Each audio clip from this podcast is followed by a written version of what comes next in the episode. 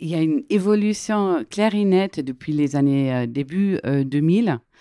il y a une multiplication de, telles initiatives dans tous les espaces urbains et ruraux en Europe, surtout l'Europe de l'Ouest.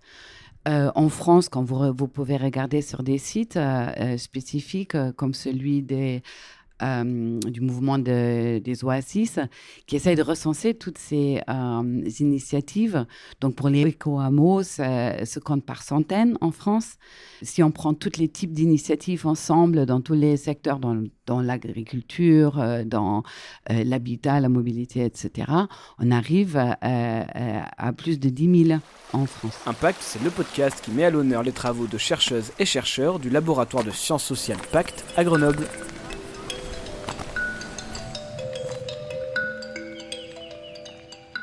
Bonjour et bonne année 2023 Pour ce premier épisode de l'année et ce cinquième épisode de cette saison, nous accueillons Kirsten Koop. Ensemble, nous allons parler du projet Transformant porté par le Labex ITEM. Kirsten nous permet de comprendre les différents régimes de société et de manières d'être dans le monde. Bonne, écoute.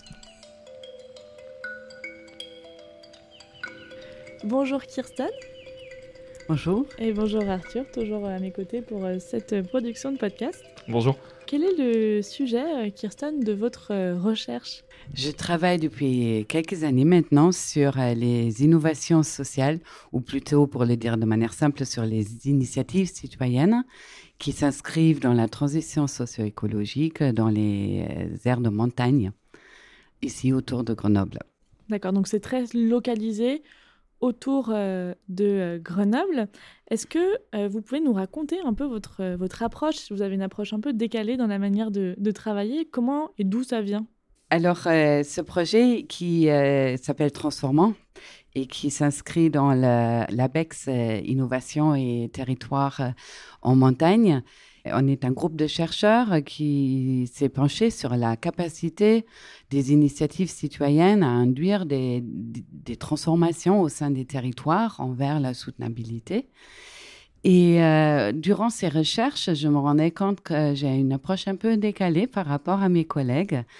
Et euh, ce qui venait du fait que j'ai étudié pendant très longtemps la géographie du développement dans les pays des Sud. J'ai étudié les acteurs des initiatives citoyennes qui s'inscrivent dans la transition, comme on étudie les peuples autochtones ailleurs. Et j'avais euh, intégré une idée qui euh, finalement a beaucoup influencé mes études, mais je me rendais compte euh, après coup. C'était ce qu'on appelle le tournant ontologique en anthropologie. Alors ça sonne très compliqué, mais je vais faire très simple. Donc euh, on a tous l'idée qu'il y a différentes cultures dans le monde. Et depuis euh, une quinzaine d'années, les anthropologues, euh, ils ont commencé à dire, ben, nos différences entre les peuples, ils sont au-delà de juste la culture, c'est-à-dire d'avoir des manières de manger différentes, de danser différentes, voilà, des légères différences dans un monde. Ils commençaient à dire que les différences entre les peuples peuvent être beaucoup plus profondes qu'on le pensait jusqu'alors. Donc, il y a différentes manières d'être dans le monde. Et ça va jusqu'à se dire euh, qu'il euh, y a différentes présomptions de ce qui existe dans le monde. Ils ne sont pas pareils chez les peuples. Et donc, en France, euh, cette idée, elle a fait son chemin avec Philippe Descola, qui, avec son livre euh, Au-delà de la nature, où il a essayé de nous montrer que la modernité, c'est une ontologie spécifique parmi d'autres, quand il a étudié justement le rapport entre les êtres humains et, ce qu'on appelle euh, dans notre modernité la, la nature. Est-ce que vous pouvez nous donner peut-être un exemple de deux manières d'être dans le monde? Oui, donc... Euh, c'est surtout euh, dans l'étude des peuples autochtones que euh, les anthropologues ont constaté ça, ces, ces, différences très profondes entre les peuples. Et du coup, on peut prendre des, des peuples inuits, par exemple.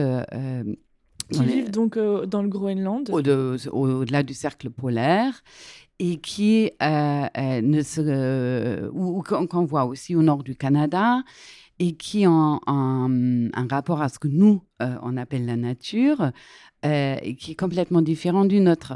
Donc, ils ne voient pas les éléments naturels comme des éléments qu'on peut exploiter et l'homme qui domine la nature a, ses propres fins, mais ils ne se distinguent pas de ces éléments naturels. partie, en fait. Voilà.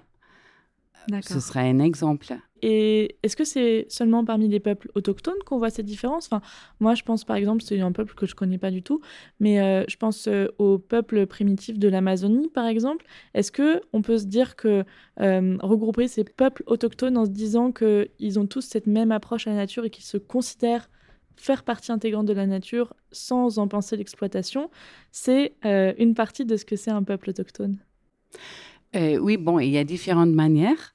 Là encore, euh, ça peut se distinguer entre deux approches différentes, mythologiques et, autres, mais euh, euh, on peut dire, en gros, ce sont des peuples, effectivement, qui n'ont pas internalisé toutes ces idées de ce qu'on appelle de notre modernité, cette pensée linéaire et se mettre au-delà de la nature pour vivre, mais qui sont profondément ancrés et font partie de ces éléments qu'on appelle nature.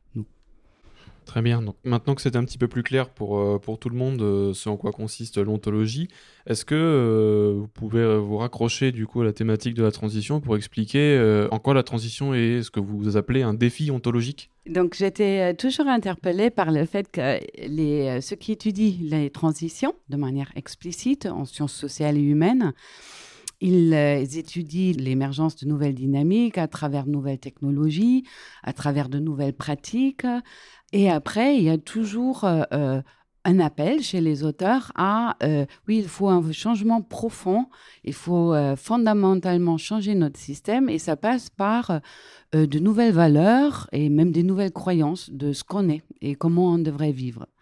Mais il reste très très flou là-dessus. Et du coup, en se raccrochant à cette idée de qu'il puisse y avoir des ontologies différentes dans le monde, on peut aussi penser que nous, euh, dans nos sociétés modernes, on peut, euh, pour justement surmonter euh, les problèmes auxquels on fait face, la crise climatique, la crise économique, etc., que nous pouvons aussi passer vers une autre ontologie. Donc, dans le sens de, de, changer fondamentalement de valeurs et de manière d'être dans le monde.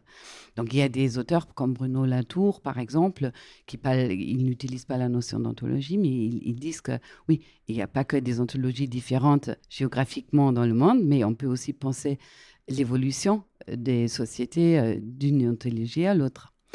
Donc, euh, je reviens à l'essentiel. J'ai essayé d'appliquer euh, ce postulat, cette idée, dans les études de ces innovations citoyennes, dans l'espace rural, dans l'espace montagnard en l'occurrence, euh, qui essayent de, vivre cette transition vers un monde plus soutenable et qui ont des valeurs. Donc, très concrètement, j'ai beaucoup étudié leurs valeurs et les, les pratiques. Donc, euh, peut-être pour donner quelques exemples, j'ai étudié des éco-hameaux, j'ai étudié euh, des projets de perma-agriculture, de recyclage, l'énergie renouvelable, tous ces types de projets qui foisonnent un peu partout. Et par exemple, si on prend le, celui des, des éco-hameaux, est-ce que vous pouvez le détailler un petit peu plus? Donc, euh, j'ai d'abord étudié les récits de ces acteurs qui vivent euh, dans des éco-hameaux qu'ils ont construits eux-mêmes. Et euh, quand on essaie de, regarder euh, ce qui est dit dans ces récits, il se réfère toujours à des, valeurs qui ne sont pas nécessairement les valeurs de ce qu'on attribue généralement à la modernité. Donc, je donne quelques exemples. Donc, ils font beaucoup référence au fait qu'ils veulent être, ils veulent s'épanouir, euh, ils veulent vivre de manière frugale, ils veulent un autre rapport euh, euh, aux éléments naturels. Et tout ça, ce sont d'autres valeurs qui ne s'inscrivent pas dans la pensée linéaire, la pensée de la croissance économique. Oui, c'est un modèle plus proche de la décroissance. Alors, voilà, ce sont des modèles comme ça, effectivement. Et ces, ces idées-là, ce sont que des idées, des valeurs, des aspirations, mais qui guident en quelque sorte les pratique, de la mise en œuvre. Euh, et euh, ce qui est intéressant de voir, c'est que cette, cette, volonté de se distancier de nos valeurs à nous avec lesquels on est né, qu'on on est imbibé de ces valeurs de, notre société. Et donc là, il y a une volonté de s'en distancier. Et on voit qu'ils essaient d'expérimenter et d'improviser pour euh, euh, donner cher et euh, donc mettre en pratique ces idées d'autres manières de vivre de manière plus soutenable. Et donc dans les écomots, ça passe souvent par, par tester des modes de construction soutenables avec des technologies euh, qui euh, sont hybridés, donc euh, ils prennent des technologies locales, traditionnelles, donc ils se retournent vers les anciennes générations dans les villages, mais autant ils s'inspirent de ce qui circule sur Internet, sur ce qui se fait ailleurs et ils s'inspirent aussi des technologies modernes. Donc, ce n'est pas un retour en arrière. Et après, ils hybrident. Donc, pour donner un exemple peut-être très euh, dans l'éco-hameau, euh, le hameau des Bouilles en Ardèche, euh, il y a un mur qui est capteur d'énergie solaire. C'est très simple, on construit avec des pierres locales un mur et on pose une vitre à une distance de 2 cm devant le mur afin que euh, cet espace entre le verre et le mur, quand il prend la chaleur du soleil, euh, il la stocke et il la rend euh, à la maison dans des périodes un peu froides. Donc c'est une idée qu'ils ont pris du Japon avec du matériel local pour avoir une ordre d'idée un petit peu de, la, démocratisation de ces pratiques, est-ce que, euh, que vous avez un ordre de grandeur du nombre d'éco-hameaux qu'il peut y avoir euh, sur le territoire, euh, par exemple le territoire français? Est-ce que c'est quelque chose qui se développe beaucoup ces derniers temps ou qui existe depuis un moment et qui persiste? Hmm. Comment, comment est-ce que ça évolue depuis quelques années? Il y a une évolution claire et nette depuis les années début 2000.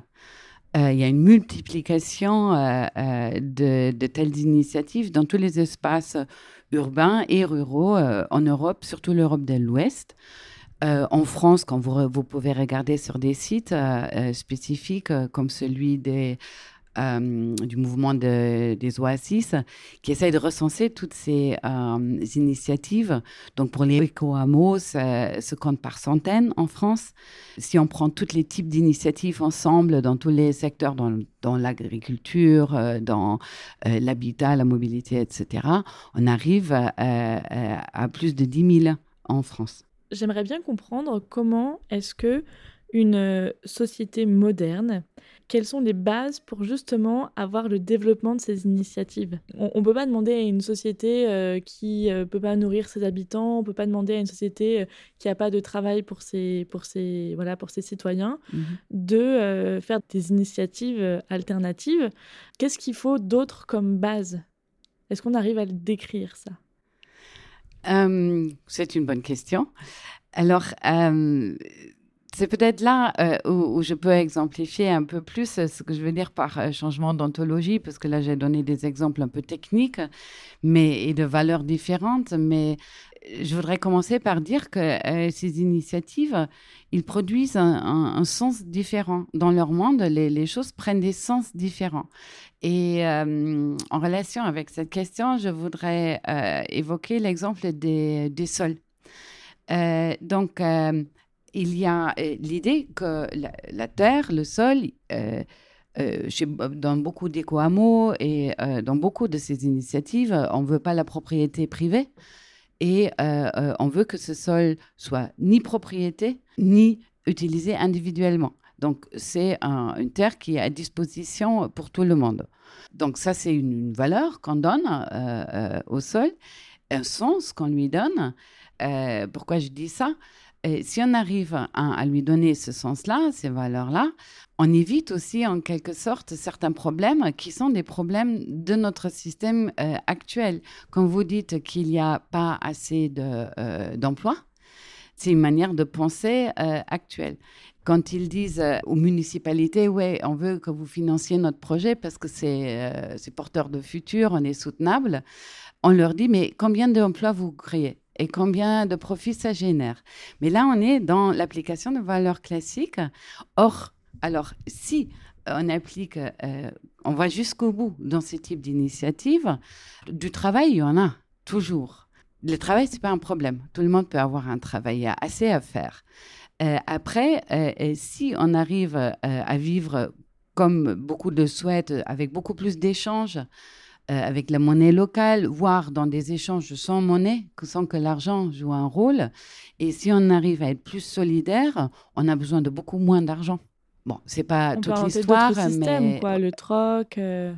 Effectivement, c'est peut-être pas le bout d'histoire. Et comme vous dites là, euh, si un, territoire n'arrive pas à nourrir sa propre population, effectivement, euh, il, faut penser aussi en termes d'échange. On ne peut pas, par exemple, faire que des circuits courts parce qu'un territoire n'arrive pas jamais à, produire tout ce dont il a besoin. Il faut des échanges aussi c'est clair.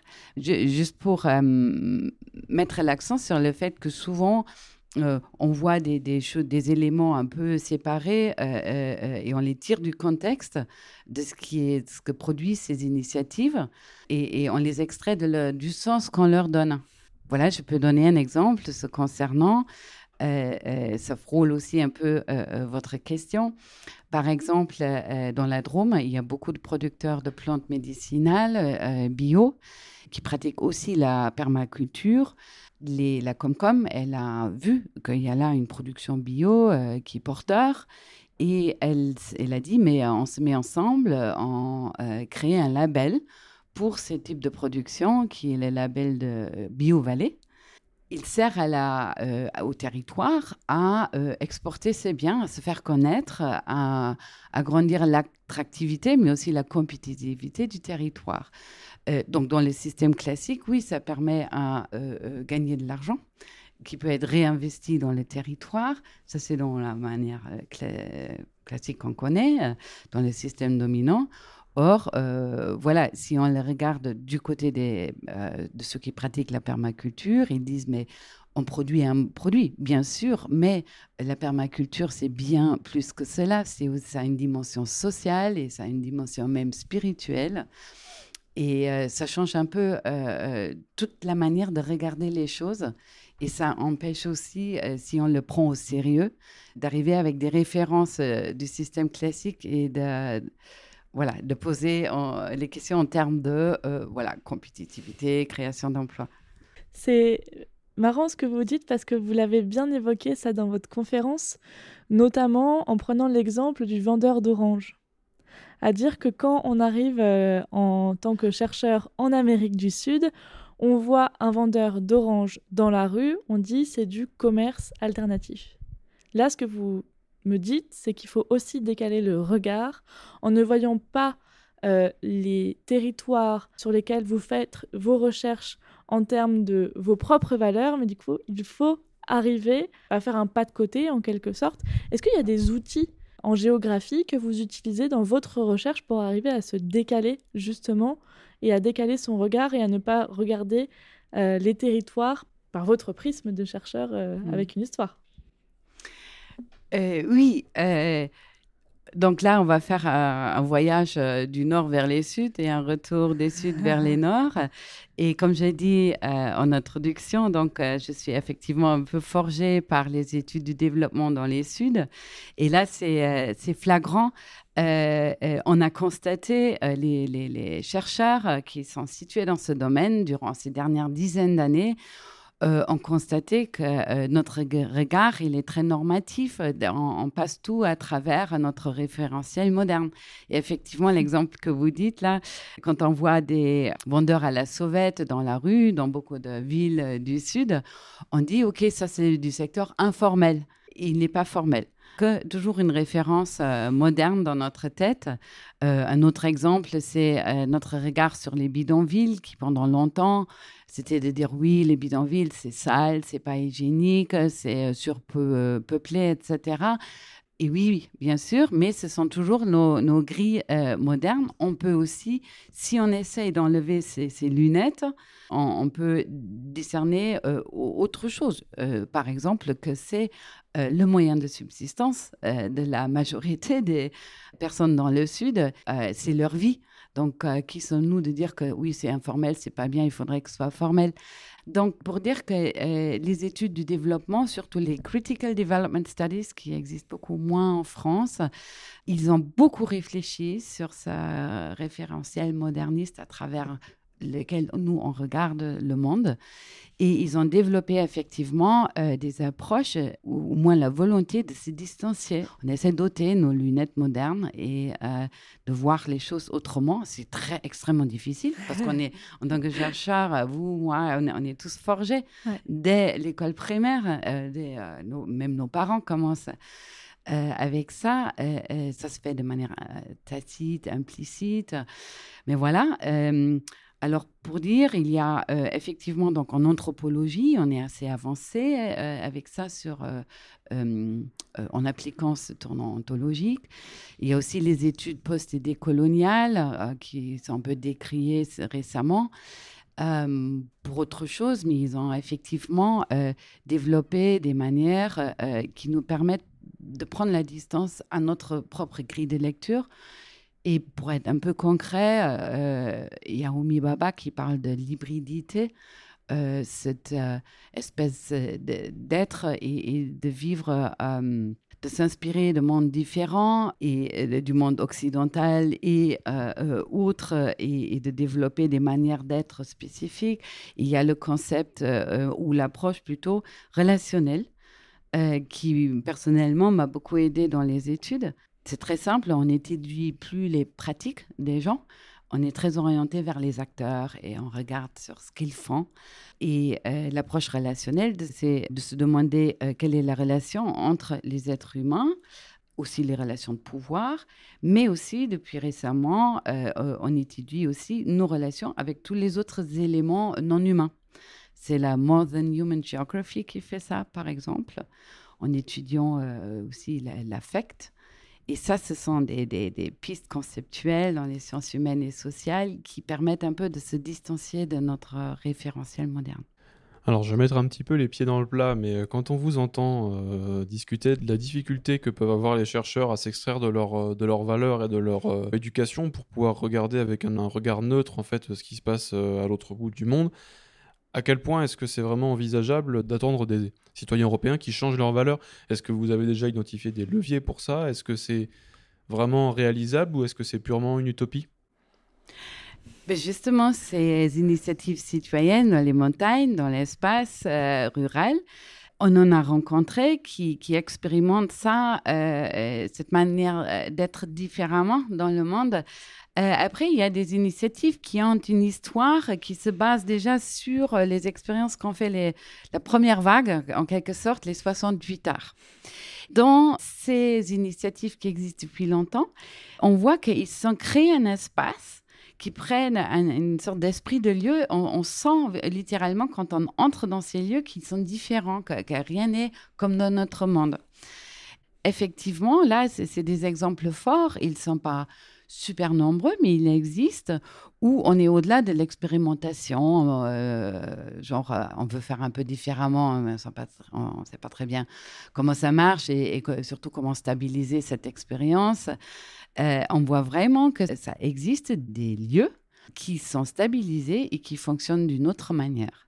Alors après, je, voudrais dire que parmi la jeune génération, on voit beaucoup de jeunes qui partent de l'idée, mais il faut sortir de ce système, ça. Euh, je ne veux plus. Donc, avec la génération euh, euh, climat, etc., on voit qu'il y a cette disponibilité, non seulement de penser qu'il faut se distancier de, notre manière de faire et la volonté de faire autre, mais des, gens qui, passent vraiment à l'action. On remarque ça dans, dans nos études. Or, oui, jusqu'où ça va? À part euh, euh, la création au mieux de lieux euh, partout un petit peu dans les villes et dans les espaces urbains, mais qui sont isolés, où les communautés vivent selon d'autres règles. Donc, comment ça peut se disséminer dans la société?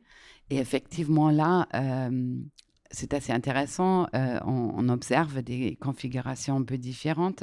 Il y a beaucoup de limites à la dissémination. Dans les territoires qu'on a étudiés, où ça marche le mieux, c'est là où euh, euh, les municipalités, les acteurs euh, institutionnels, ils sont aussi ouverts au moins à l'idée qu'on devrait changer quelque chose. Donc il faut des, sortes de passeurs de ces idées alternatives dans le système conventionnel. Et on, on voit aussi, comme récemment dans les Bauges, j'étais sur le terrain lundi, euh, qu'il y a de- là des jeunes qui essaient de penser vraiment et avoir des idées très concrètes sur le territoire, comment se nourrir autrement, comment être mobile autrement, comment habiter autrement, et euh, qui n'est pas du tout accepté par la population euh, ni par les institutions. En tant que chercheuse, vous voyez des choses à l'heure actuelle sur le territoire qui laissent présager de la suite. Sur votre fiche de chercheur Pacte, j'ai vu le terme de post-développement. Est-ce que le post-développement, je, l'ai compris comme ça, hein, c'est le fait de d'observer une situation et d'extrapoler sur ce qui pourrait se passer ou c'est pas du tout ça? Le post-développement, c'est un terme qui vient, on fait de nouveau un voyage dans les Suds, qui vient des Suds et euh, qui vient d'un courant de recherche qui rejette l'idée de développement. Pour expliquer, donc euh, c'est tout ce qui a euh, toutes les valeurs de la modernité qui ont été imposées en quelque sorte, disent-ils, sur les peuples du Sud la sous le nom de développement D'accord. et, et la coopération internationale pour le développement. euh, voilà. Donc, ce, ce terme de développement euh, charrie cette modernité qu'on a en quelque sorte plus ou moins imposée. Euh, bon, ça c'est un peu caricatural, c'est toujours plus subtil que ça, mais voilà, en gros, ce qui dit ce courant. Hmm. Alors, euh, ce qui est intéressant de voir, c'est ce courant au sud, donc c'est surtout en, en Amérique latine, que aussi la société civile, elle a adopté cette idée du post-développement dans le sens de post-valeur de la modernité. Hmm. Voilà. Et ça rejoint les courants dans le Nord qui sont euh, ce que Arthur, tu as mentionné tout à l'heure, le euh, courant de la post-croissance et de la décroissance. Et donc l'idée, c'est euh, toujours la même, de, trouver un moyen de se distancier, de, pas de toute la modernité, c'est pas tout mauvais, mais de certaines valeurs qui ont mené, qui ont entraîné les crises actuelles, climatiques et sociales. Quelque part, euh, se recoupe un petit peu avec ce qu'on avait vu euh, avec Nicolas Buclé dans le premier épisode de cette saison. L'idée de chercher, d'une certaine façon, un, compromis en fait entre des, des traditions un peu plus euh, ancestrales et puis des, des façons de faire très modernes, de manière à pouvoir tirer parti des deux et à mettre en mouvement un changement qui permette en fait d'avoir une société plus durable sur le long terme. Oui, alors pour progresser, pour aller vers autre chose, il faut innover. Alors le mot innovation, il est un peu maltraité euh, euh, actuellement. ouais. C'est très connoté euh, en termes de to- technologie. Mais si on va à l'idée de base, qu'est-ce que c'est l'innovation? Ça se fait toujours à partir d'éléments existants. Euh, et en hybride, justement, c'est ce que j'ai essayé de dire tout à l'heure. Donc, euh, et effectivement, il faut piocher dans l'ailleurs. Qu'est-ce qui se passe ailleurs? Est-ce qu'il n'y a pas là des idées intéressantes? Donc, euh, euh, les initiateurs qu'on étudie là en espace rural montagnard, il y en a qui vont euh, en Colombie et dans d'autres pays pour s'inspirer au- auprès de paysans de là-bas pour leur permaculture, par exemple. Après, ils, mobilisent des nouvelles technologies. Ils, mettent ensemble donc des techniques diverses et ils hybrident. C'est euh, une manière de définir ce que c'est une innovation, cette hybridation, et on pioche dans l'existant, mais il faut regarder un peu aussi ailleurs euh, et pas euh, voilà un, mètre autour de soi. Et puis vous l'avez souligné très justement, euh, aller vers de l'alternatif, c'est pas forcément un retour en arrière. Et la question que je voulais vous poser euh, pour tirer le fil du post-développement, alors parce qu'il faisait euh, écho à d'autres images en fait dans ma tête, c'est finalement votre travail de, chercheur, où est-ce qu'il se situe? Parce qu'effectivement, pour aller euh, vers l'innovation, il faut d'abord faire un diagnostic et une enquête de terrain pour savoir où on en est. Et puis ensuite, on a l'innovation. Alors, on peut aussi observer l'innovation en tant que chercheur. Mais la question que je me posais, moi, c'est qu'il y a des bases de données qui existent et qui disent, bah voilà, là, on était là, on a fait ça, ça n'a pas marché. Là, on était là, on a fait ça, ça a marché. Là, ça a moins marché. C'est quoi les curseurs? C'est quoi l'indicateur? C'est quoi votre travail de chercheur? Où est-ce que vous vous situez dans la temporalité entre l'enquête, l'innovation et le demain? C'est difficile donc. euh, euh, Première chose à dire, c'est que euh, je me base pas sur des diagnostics classiques existants et sur des données existantes. Bon, il y en a qui sont certes intéressantes et, euh, utiles pour mes enquêtes, mais il y a beaucoup euh, de... euh, les statistiques, les indicateurs reflètent notre manière de voir. C'est nos grilles euh, classiques qu'on applique quand on crée des indicateurs. Qu'est-ce qu'on mesure? Avec quelle finalité derrière Pour savoir quoi? Donc, euh, euh, pour un territoire, pour ces territoires qu'on étudie, euh, certaines choses sont moins importantes pour nous. On s'intéresse par exemple moins à la croissance économique ou le déclin économique d'une région. Alors voilà, je vous donne un exemple très concret là. Le déclin économique, c'est connoté très négativement dans notre référentiel moderne. Quelle la, euh, la suite de l'idée C'est de dire, OK, il faut des leviers pour euh, réenclencher de la croissance économique. Or là, euh, on n'est pas dans ces modalités de pensée. Et le déclin économique, on peut l'interpréter autrement. C'est souvent un levier, justement, pour l'innovation. Bon, ça, je fais référence à des cadres conceptuels des Sustainability Transition Studies, mais quand un système ou un territoire est fragile, sous pression, euh, quand il y a des choses qui ne marchent pas bien, il est beaucoup plus ouvert à euh, euh, des acteurs qui innovent, qui proposent des alternatives. Donc, comment je procède? Donc, je ne vais pas utiliser des diagnostics qui sont faits. Ce qui nous intéresse dans la recherche, c'est de construire des diagnostics avec les différents acteurs sur le terrain, donc inclusivement les acteurs, appelons-les alternatifs. Et c'est euh, euh, d'évaluer la, différence dans la manière de concevoir le, le territoire euh, entre ces acteurs alternatifs et les institutions et de réfléchir ensemble sur comment on peut faire passer certaines idées qui sont, que nous décélons comme soutenables. Là, on devient normatif de nouveau, on n'est plus neutre.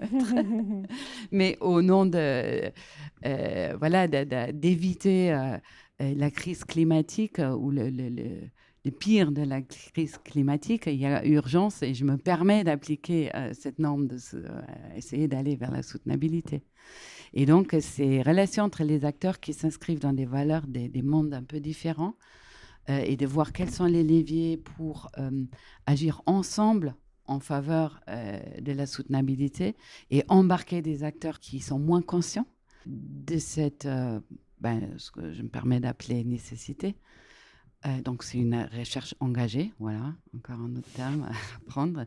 Et, dans ce moment-là, dans le contexte actuel euh, aujourd'hui, avec l'urgence climatique, je me permets de faire une recherche engagée. C'est un beau mot de conclusion, ça, parce que euh, c'est euh, ce qui nous a tenus depuis le premier épisode, enfin l'épisode 0 sur euh, Sans transition avec euh, la casemate, sur l'engagement des, chercheurs, des militants. C'est aussi une question qu'on a beaucoup posée à Stéphane Labranche et euh, Céline Lutoff sur euh, leurs recherches, euh, notamment sur l'engagement dans des milieux de moyenne montagne. Et vous nous donnez une autre facette du travail de euh, chercheurs sur ces problématiques de réchauffement climatique et de transition. Impact euh, épisode 5, saison 3, c'est fini pour aujourd'hui. Merci beaucoup Kirsten d'avoir été avec nous.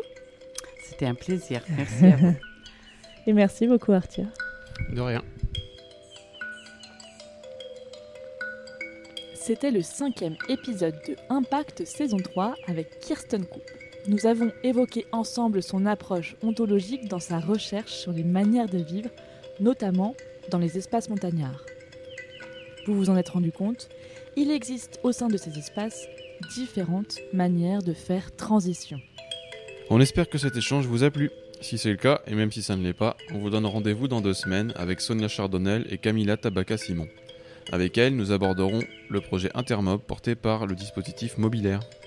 Et pour continuer les échanges, rendez-vous sur les réseaux sociaux avec le hashtag Impact À À très très vite. vite.